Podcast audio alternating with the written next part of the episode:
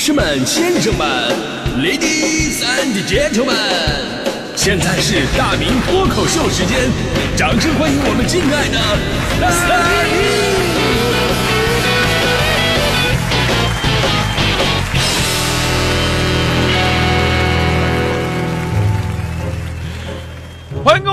今天的大明脱口秀，我是大明。呃，其实每个人呢，对于工作强度的要求可能都不太一样啊。有的人觉得，哎呀，这工作嘛，平稳就好了呀；有的人觉得，哎呀，再给我来点压力啊，这个我要压力大一点。因为每个人生活方式啊、目标都不一样。那有的人工作就是为了多干活、多挣钱，要不怎么生存呢？那有的人早就不用考虑这些了，二十岁开始养老，那毫无压力。当然了，我们这么说是有点粗鲁、有点直接了啊。我们可以把这句话稍微艺术加工一下，就是有的人呢需要在工作上找到自己的人生价值，有的人呢是在生活当中寻求生活的真谛。那听起来好听多了嘛，对吧？那这都无所谓啊，你开心就好。呃，不过我想说呢，我们大多数人呢还是要通过呃工作来挣钱，呃找到自己的人生价值的，对吧？那么既然做了。如果没有点挑战，那真的会少了很多的乐趣。那关于人生和命运，你是勇敢的去挑战呢，还是低下头来来附和呢？这真的是一个特别伟大的问题。而这个问题从来就没有统一的标准，因为人和人不一样。有的人内心强大，有的人呢是唯唯诺诺。所以你对弱者说三分天注定，七分靠打拼啊，爱拼才会赢，他根本就做不到。而你对强者说，你抢什么抢，你争什么争。争过几十载，一缕青烟化灰尘。这人呐，早晚都是那么一把火。你这么说，人家也不会听你的。所以说，挑战最难的不是说挑战本身，而是你有没有把自己当成一个强者去看待。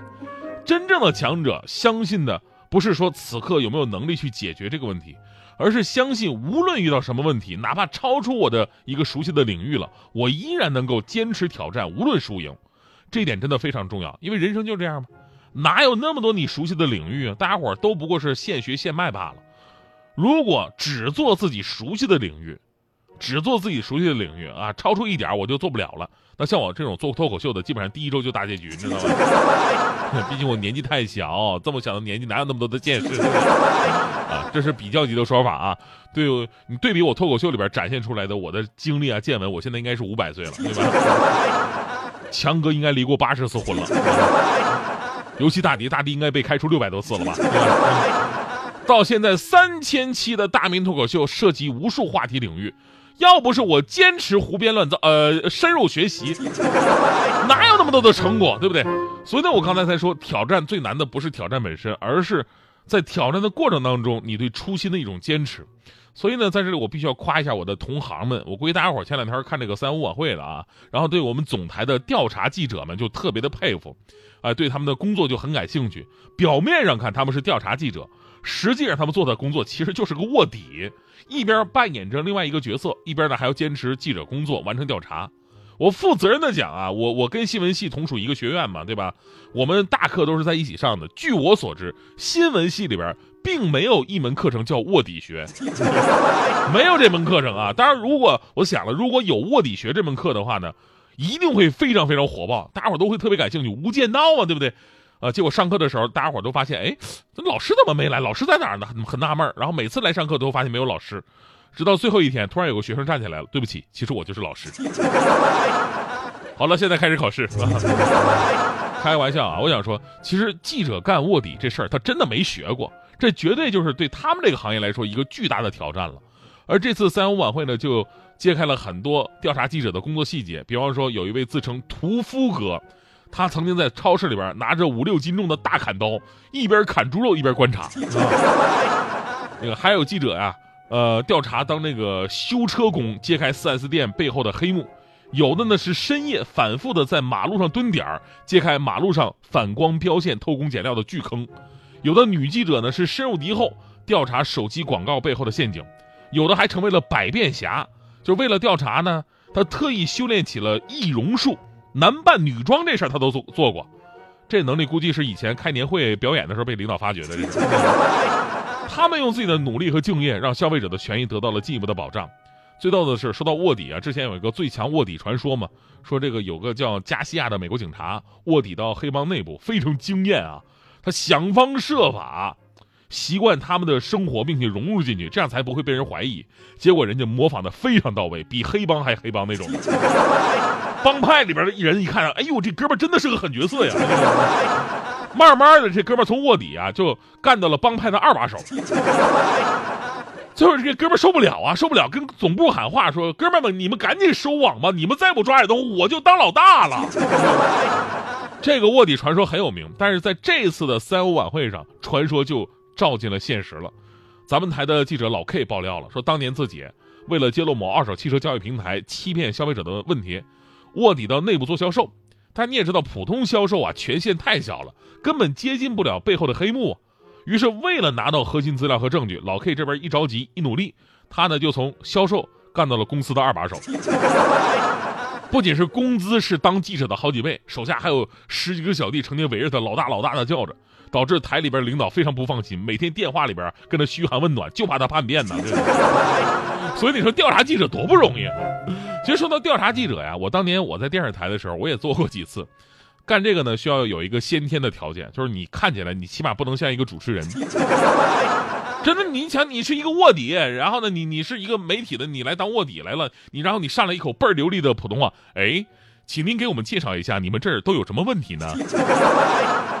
好的，感谢这位嘉宾，哎，而且嘉宾你在面对镜头，你再来重说一次，人一脚给你踢出去了。人那那都是暗访，对不对？绝对不能让他们看出来你是干媒体的，越不像正经人就越好。当时我们那个老记者看着我说：“哎，这小伙子行，哎，这小伙子外形不错啊。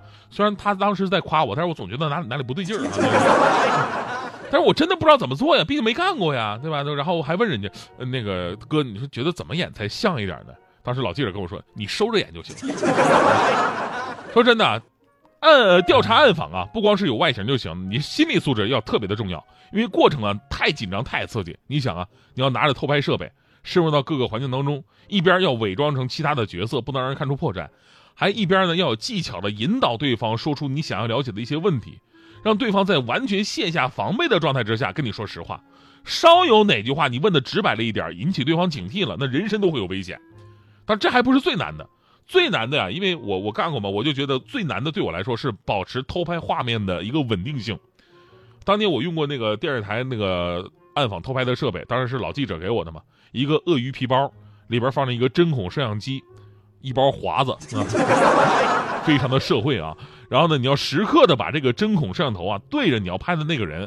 你说一般吧，你要在一个位置，你在那坐着还好，你把包放桌上就行了，对着他。我上次我就赶上了一个喜欢来回踱着步的讲话的人，这家伙把我烦的，一会儿走到这儿说，一会儿走到那儿说。哥们儿，你拍古装电视剧呢，在那走位啊？人家刚跟上来，你又啪背着手走到另外一个位置。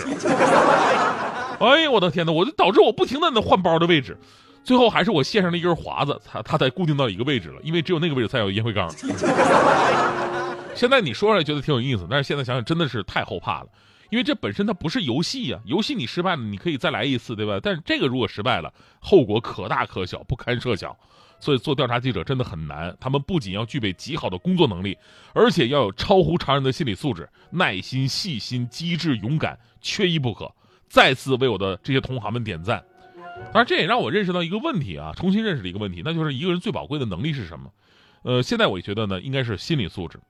我以前呢，我只是看业务能力，我去评价一个人水平的高低，我觉得这种想法还是肤浅了，太肤浅了。所以呢，我重新开始审视我的搭档大迪同学。大迪同学觉得，哎呀，这个业务太差了，这个水水平不行啊。但是现在我不这么认为了，我真的不这么认为了。虽然大迪同学经常念错字，经常放错歌，见识太少，基本功还差，啊，最难的就是这么多年没有任何进步。但是你换个角度来讲，这心理素质得多好啊，对不对？好的令人敬佩。所以呢，这里面一定是有原因的啊！经过我几天几夜的思考，我终于明白，而且确定了，大迪肯定是隔壁台一路畅通那个节目派来的卧底，他就是为了想搞黄我，我早就看出来了。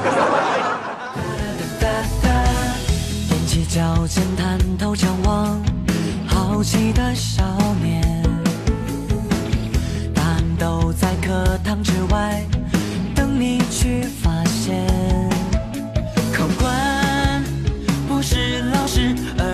更大的世界，迎接这场冒险，成长的试炼。怎么做好身边小事，慢慢变熟练？怎么留住飞鸟蓝天，大海的笑脸？水长不是校园，而在日常每一。写这份答卷，爱是不可缺。向上吧，小少年，穿过一扇扇大门，前进的小少年，找寻自己的人生，用双手去解开生活无数的疑问，一路学着长大，像下一站汽车。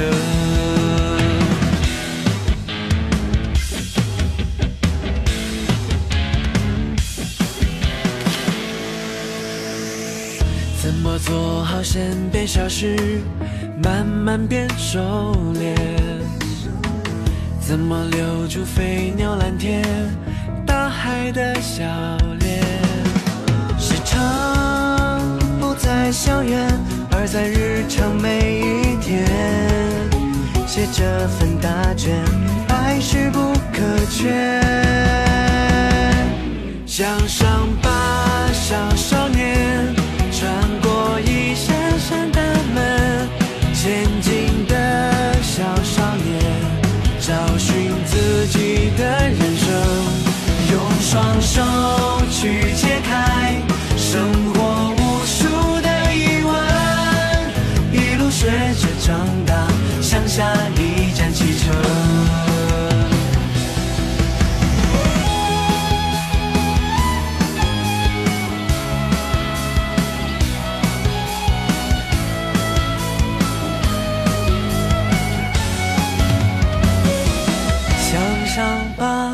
小少年，永不服输的眼神。前进的小少年，笑和泪都是馈赠。